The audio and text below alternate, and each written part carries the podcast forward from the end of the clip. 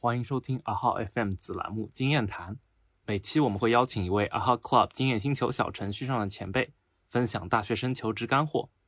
听完，如果想进一步找前辈模拟面试、修改简历，可以在小程序上找到他。欢迎大家来到阿哈 FM。然后今天我们邀请到的是我们阿哈小程序的导师 Ali，。然后现在请我们的 Ali 做一下简单的自我介绍。嗯，嗨，大家好，谢谢主持人。呃，那我叫 Ellie，我是本科的话是在一个二幺幺大学读的是纯文科，是广告学。然后是之后在大三、大四的时候转而去在美国读的 Data Science 相关的 Master。那其实在我本科的时候没有什么产品实习，然后也没有什么太多吸金经历。但是备战了三个月以之后，成长拿到了京东和去哪儿网的产品 offer。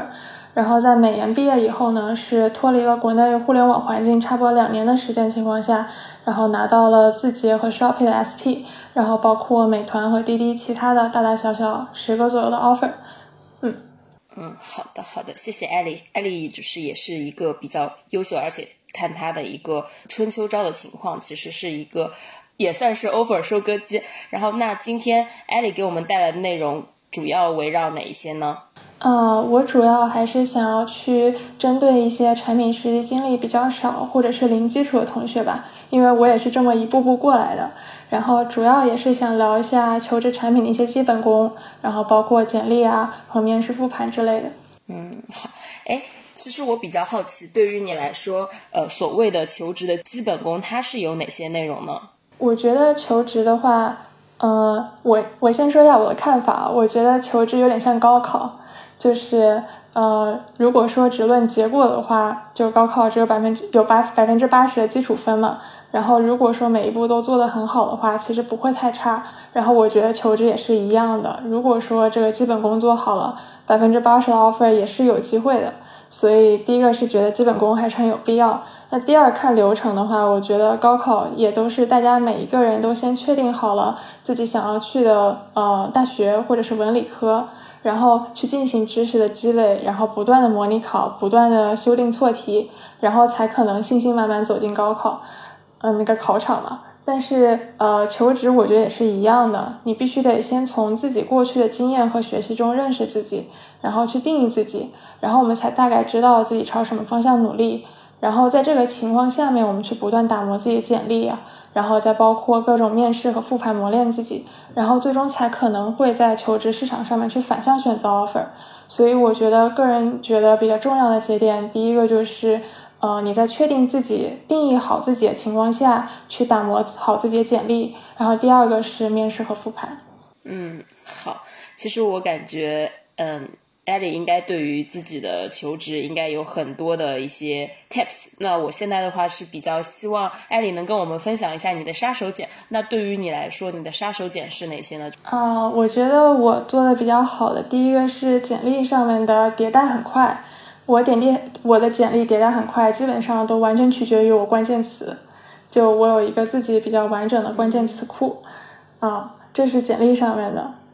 嗯，第二个的话，我觉得应该是简历上的深挖，就是，呃，简历上的深挖，我可以到就是面试官去深挖我的简历，我基本上都能够回答出来，而且我基本上能够感受到他应该可能会问什么，我都会准备的很好，对，就基本上一面的简历简历官基本上是不会有太大问题的。明白。那除了简历上的关键字和对于自己简历的深挖，还有其他的一些点吗？嗯，我觉得在，呃，面试准备上面吧，我会，呃，也有一个自己比较完整的一个面试的一个题库，然后这个题库的话，会根据我面的不同的公司去做不同的，呃，就是素材的一些呃积累和分析，然后再包括最后的复盘。对，其实我有一个专门的一个 Notion 的一个库，然后每一个公司的每一个。就是我面过的产品，我基本上都有一个完整的一套的，就是准备方案。明白，明白。艾丽这边围绕两个方面分享了四个点嘛，那我们现在也欢迎艾丽给我们分享一下，就是你的一些具体的一些小点，比如说，呃，我们可以先从你最开始提到的简历的关键字来，呃，展开，就是说你觉得，呃，所谓的简历关键字它意味着什么，然后大家怎么样去把握这个点。嗯，行。那对于关键词的话，我觉得它意味着什么？第一个就是它是否能跟你求职的这个方向比较 match，这个其实是比较重要的。那第二个其实在于，呃，比如说你已经过了简历关，但是在面试的时候，面试官基本上是没有太多的时间去提前看你的简历的。或者是他根本就没有那个时间去好好的去过你的简历，这个时候关键词其实是更好的去能够概括你一段经历的一个关键的一个地方，然后也经常是一个面试官的切入点。然后对于我来说的话，我做关键词的话，我第一般上都会首先第一步是把我的经历给列出来，就是我到底一份实习里面有多少细节上面的一些经历，我把列出来以后，我会把它去嗯去做一些关键词的提取。比如说，我自己认为它可能是属于哪些关键词？是数据分析啊，或者是用户分析运营啊，或者是用户路径的一个优化，我都会去把它去做好。然后这个时候，其实我相信大家都会发现，就是你一段经历，它是可以有不同的关键词的。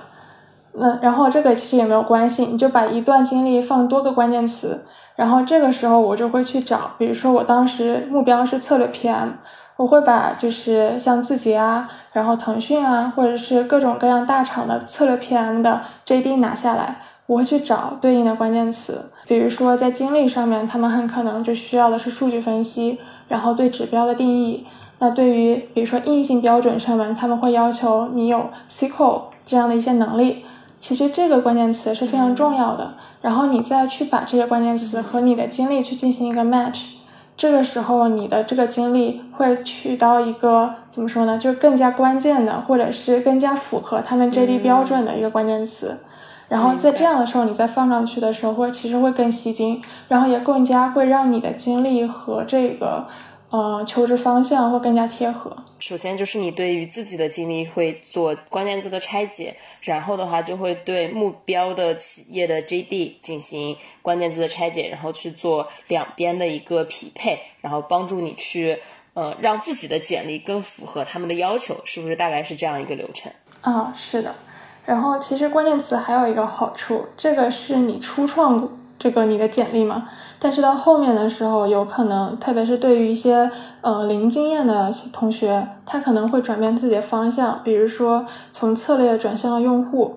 啊，其实这个也是没有关系的，是因为首先你自己的一些经历里面词库都已经有了，就是比如说你应用数据分析的能力去做这个用户的一个路径行为分析，或者是去提高这个用户的一个转化。其实这个是可以分出来很多的方向的，比如说用户分析、用户运营和数据分析。那你可以去提取的，比如说你要转向用户了，呃，用户产品了，那你就可以用用户分析或者是用户运营去用这样的关键词。这个时候对你来说，你去迭代你的简历是会更快的。嗯，明白。其实这有点像搭积木的感觉，就是你去把所有的东西都拆成了很小的零件，你去把它搭成就是你想要的以及目标公司想要的样子。这样的话就是更快捷，然后也能造出更好的一些、更符合目标的一些简历来。对，感觉有那么一点点意思。嗯，对。除了关键字的话，其实还说了一些你的一些。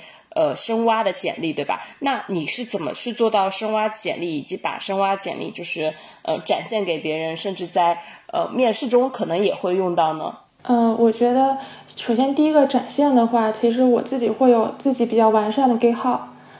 然后这个 GitHub 其实会放我所有的东西，就比如说我之前是做数据分析嘛，我会把我所有所有的数据项目都放在 GitHub 里面，然后其实用，然后上面后面会贴一个超链接。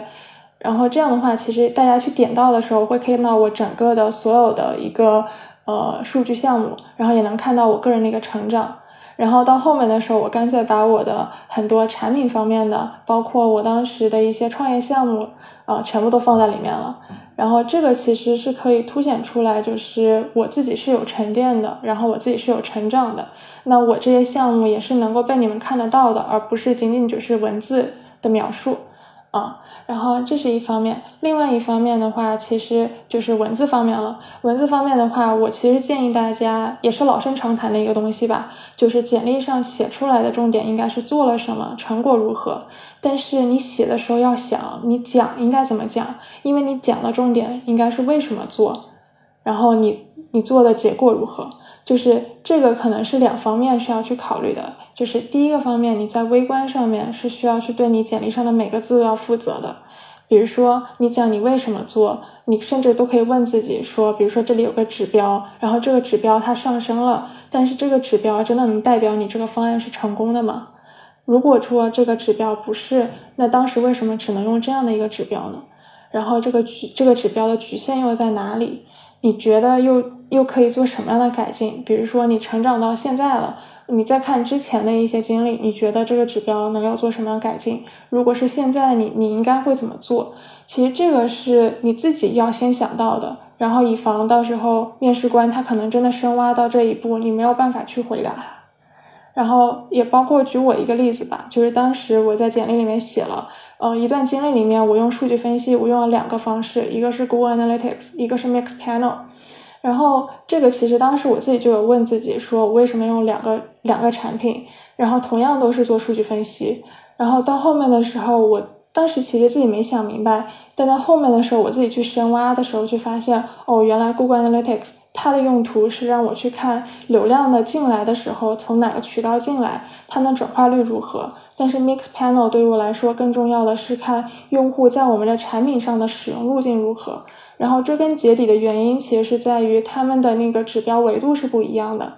那这个时候，其实到时候面试官再来问我的时候，嗯，到最后确实也问了我这样的问题，我就能很好的回答他。甚至我们引出了后面的问题，就是 Google Analytics 和 Mixpanel 它们的区别到底在哪里？它们有什么的优势？然后也发表了我自己对于这两个产品的看法。然后我觉得这个其实是大家在深挖的时候会越来越惊喜，就会发现原来你想了这么多，然后原来你还可以发展到这样的一个方向上面去。所以我觉得这个其实大家可以去考虑的，就是自己去问，自己去答，然后更多的问自己为什么。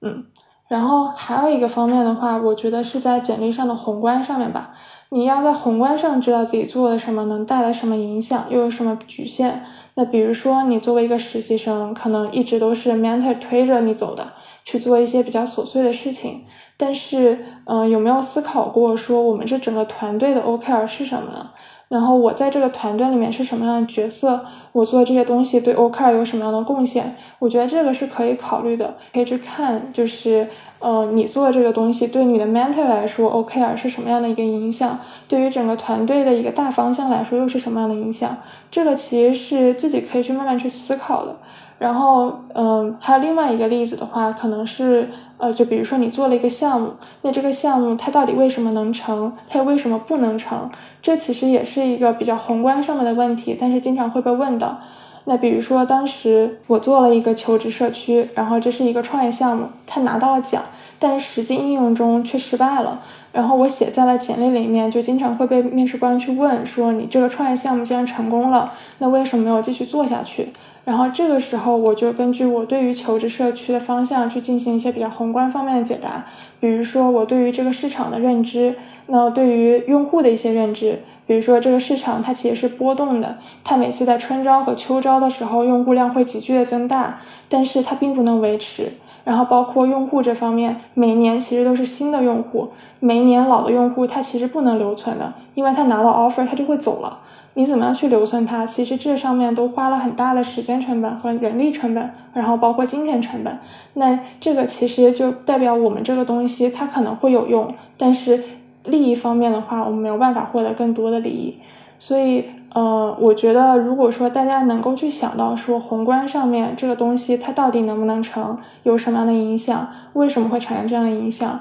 会让自己在简历这一关的时候会更加发亮。然后更加出彩一些。明白，听下来的话，其实就是两个东西。第一个是关于你自己的成长，第二个是关于你所做的事情对于呃组织或者是就是你的创业项目的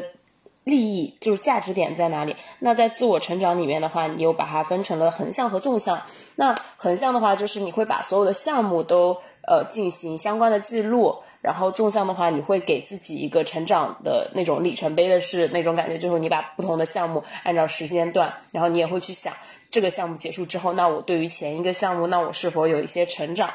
然后在整一个记录的过程中，你又会很注意一些细节上的东西，比如说你说了自己对于两个模型的思考。其实我觉得对于面试官来说，其实他也很愿意听到你说这两项东西。第一个是你自己的成长嘛，因为当他发现你的成长的时候，包括你对于一些事情的思考，他都会觉得你可能是一个比较有可塑性的人，他也会更愿意去。有这样的人成为他们团队的一员，然后我觉得第二点，因为他们会希望就是团队里的每一员都是能为组织带来价值，并且他们会主动的去思考自己的价值点在哪里，从而去更好的为他们创造价值。是的，我觉得是我的面试官到后面给我形容是孺子可教，就是。其实我觉得重点不是在于你做的东西做做错了什么，而是在于你做这个东西失败了以后你得到了什么，然后这个能反哺给你什么，你因此成长成为什么样子，或者你获得了什么样的成长，这个其实更重要，也是面试官。他更想知道了，因为其实大家都懂，你不可能一直都成功，你肯定有失败的时候。产品经理里面迭代确实是很重要的一件事情。如果说你能长期的自我迭代，那确实能凸显出来你是具有就是成为产品经理这个特质的人。对，呃，我之前听到一句话叫是像。迭代产品一样去迭代自己，就是你不断的去刷新自己，让自己成为更好的人，就像不断的去迭代产品，然后去让产品成为更好的产品。嗯，对，做自己的产品经理，做产品教你做人。嗯，对，就是其实说实话，你这些其实简历里面，其实你也有很多东西是要反映在面试里面的吧？比如说你刚才举的那个例子，就是呃两个模型，呃两个工具，它是。就是两个工具的思考，最终会反映到面试里面嘛？那其实你刚才也有讲过你的嗯面试的 tip，现在我们可以讲就是你关于面试的一些准备或者是思考。嗯，可以呀。我觉得面试的话，我主要分两个部分吧，一个是面试准备，另外一个是复盘。就面试过程中呢，我觉得我也不用太多说，大家其实都懂。然后面经上的也有很多，我主要就说一下面试准备这一块儿。嗯，其实我觉得我会分两种不同的人吧。就第一，第一第一种的话，可能是相关经历比较丰富的人。然后这一种人的话，其实简历会非常非常丰富。其实带就面试官会被简历上面的简历上的一些经历给吸引走，所以这个时候简历的把握会更加重要，然后更需要对简历上的每个字负责。然后对于就是经历相关经历不足的人来说，我可能会更加照顾这一类的同学，我就会呃会多给一些建议吧。就第一个是，我觉得常问的基础问题一定要准备全面，比如说比较基础的那一种行为问题，你为什么适合做一个产品经理？你觉得你有哪些特质呃能做好一个产品经理？我觉得这种问题是你一定要准备好的。因为面试官他没有什么地方，就是你的简历当中去切入一个点去来问你，他就会问一些第一个是基础问题，第二个就是你的产品的相关的一些问题。然后比如说像产品方向的一些问题的话，因为你没有产品经历，他就会问一些就是大家可能都会问到的，比如说你有没有喜欢的产品，就这种问题，我觉得大家也是需要准备的。像我当时准备的话，我会根据比如说我当时在面美团。我就会把美团的相关的产品和饿了么进行一个对比，然后包括他现在在做的买菜，我去跟像钱大妈呀或者其他的一些产品进行对比，然后从各方面维度去对比了以后，其实你再去面这个公司，你会有更多的一些底气，然后包括大家会问你说你对美团这个产品怎么看，你也有更多的嗯空间，然后去跟产品呃去跟面试官去聊。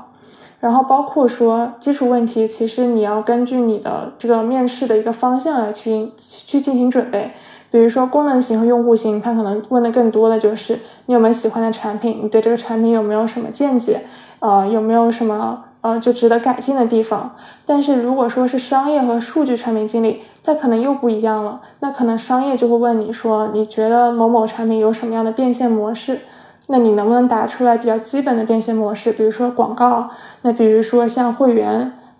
那这些你能否答出来？然后你是否能分析说这种变现模式它的不一样的地方和它的好处和优呃优点和劣势？那再比如说像数据产品经理，他可能会问你说，你觉得什么样的数据能帮助我们判断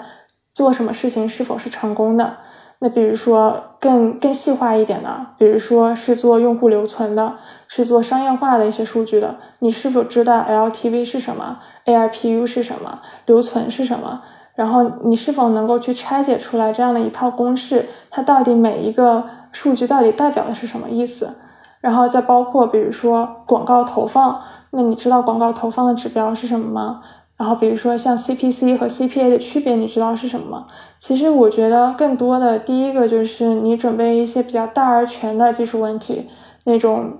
有没有喜欢的产品，你是否能做好一个产品经理？那第二个就是。嗯，你自己去看，你自己，嗯，你自己去看，就是面经当中跟你比较匹配的那种，嗯，你要求职的方向，它的一些问题到底是针对哪些方向的？然后有必要的时候，确实需要去看一些相关的书籍，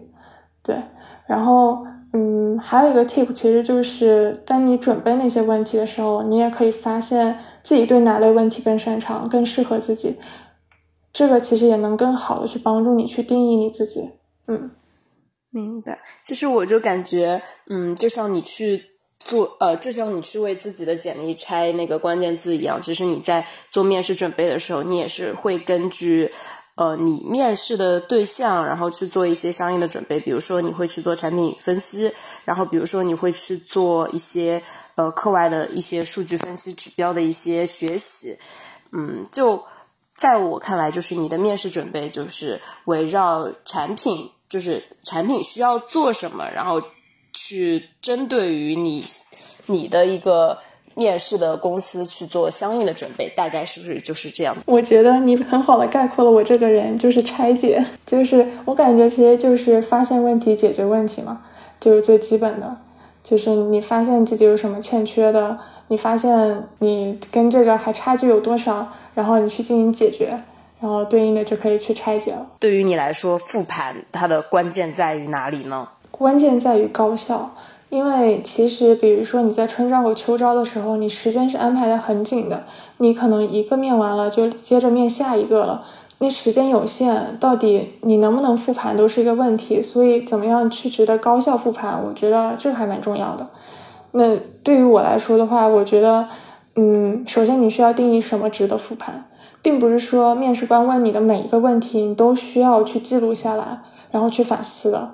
呃，我觉得问题需要记录问题有两个，一个是新的问题，一个是有价值的问题。新的问题就像我之前说的，就是呃，你可能准备了一部分问题，但是呢，可能有可能面试的时候你会问到一些，哎，你准没有准备到的，或者是你在就是。你根本就没有想到过的一些问题，这种新的问题是确实是值得好好准备的。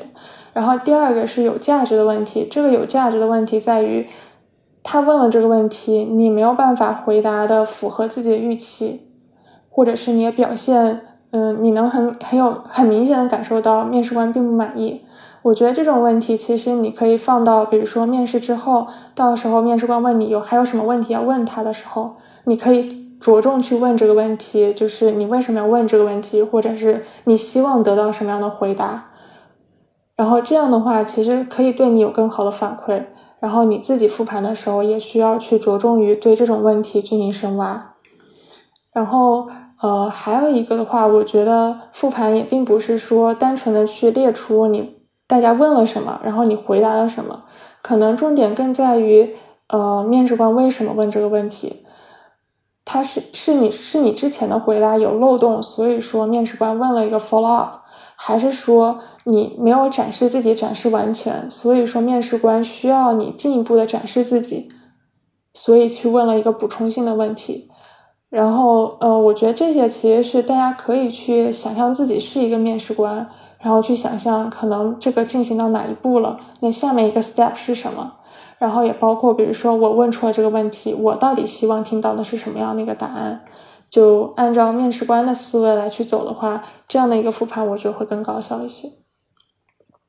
就是以面试官的角度，其实你也可能就是会更加开阔一点，你可能考虑的并不仅仅就是产品这方面，你可能也会考虑到人力啊，然后资源啊这一系列。其实当你换一个角度，你就就就思维就打开了。然后你也会考虑的更加全面。那你会不会去有选择的针对某几场面试去做那种复盘的？哦，这个也会的。嗯，我先说一下我之前面试吧，我都会有个时间规划。我会把我觉得应该冲刺的，就是就是岗位放在中期，然后前期的时候，我会尽可能的尝试自己，因为我不知道我在就业市场上是个什么样的位置，所以我经常就会去面一些，比如说大厂的实习。或者是呃，就日常实习嘛，或者是一些小厂的一些全职。然后在面这种时候，就是一开始的时候，我真的会复盘很多，因为每一次都会发现有新问题我没有记下来的，或者是我根本就没准备的。但是到后期，慢慢慢慢的，我只会挑一些我比较看重的一些公司的，呃。或者是我觉得这个面试比较重要的一些来去进行复盘了，因为在前期我积累了那么多，到后面的时候基本上都用上了，然后也表现的会让我觉得还比较满意。对，那你在这些地方里面有没有其他要补充的？你要说我有什么建议的话，其实我会建议大家放平心态，就是我放平心态基本上都是哇，这个面试我又可以面到大佬了，就是。在我看来，你是很难去接触到很多大佬的，呃，只面试是一个非常好的机会，你可以去认识很多大佬。然后，呃，在这样的一个情况下面，其实你可以去问，就是你去放平心态，就当做去跟他学习，去跟他交流。然后你就不会那么紧张，就经常有面试官架着我的时候，我就想，哇，原来他还有这个思路，真太好了，我要记下来。对，而反而不会说感到紧张。如果说紧张，你是因为太在乎你能不能得到这个岗位了。但是如果你把重心放在你能不能在这个面试中获得什么，那我觉得会更重要一些。哦，其实我当时是面了有几家小公司或中厂吧。然后面下来特别特别好，到后面的时候，我跟面试官就是一直保持联系到现在。我觉得这个真的是很宝贵的一个财富，就是其实面试官也能感受到你到底是一个什么样的状态去面的。如果说你确实是带着思考或者是带着问题去面他的，他真的会给你解答好多。嗯，其实我觉得这个心态还不错，就是。呃，你把每一次面试都做成是双向的，是我觉得这个挺重要的，特别是全职的时候，确实要考虑很多东西，而并不仅仅是说能够交一个满分答卷就没了。嗯，因为你也要给别人交一，就是你也要给别人打分。对，其实就是双向选择。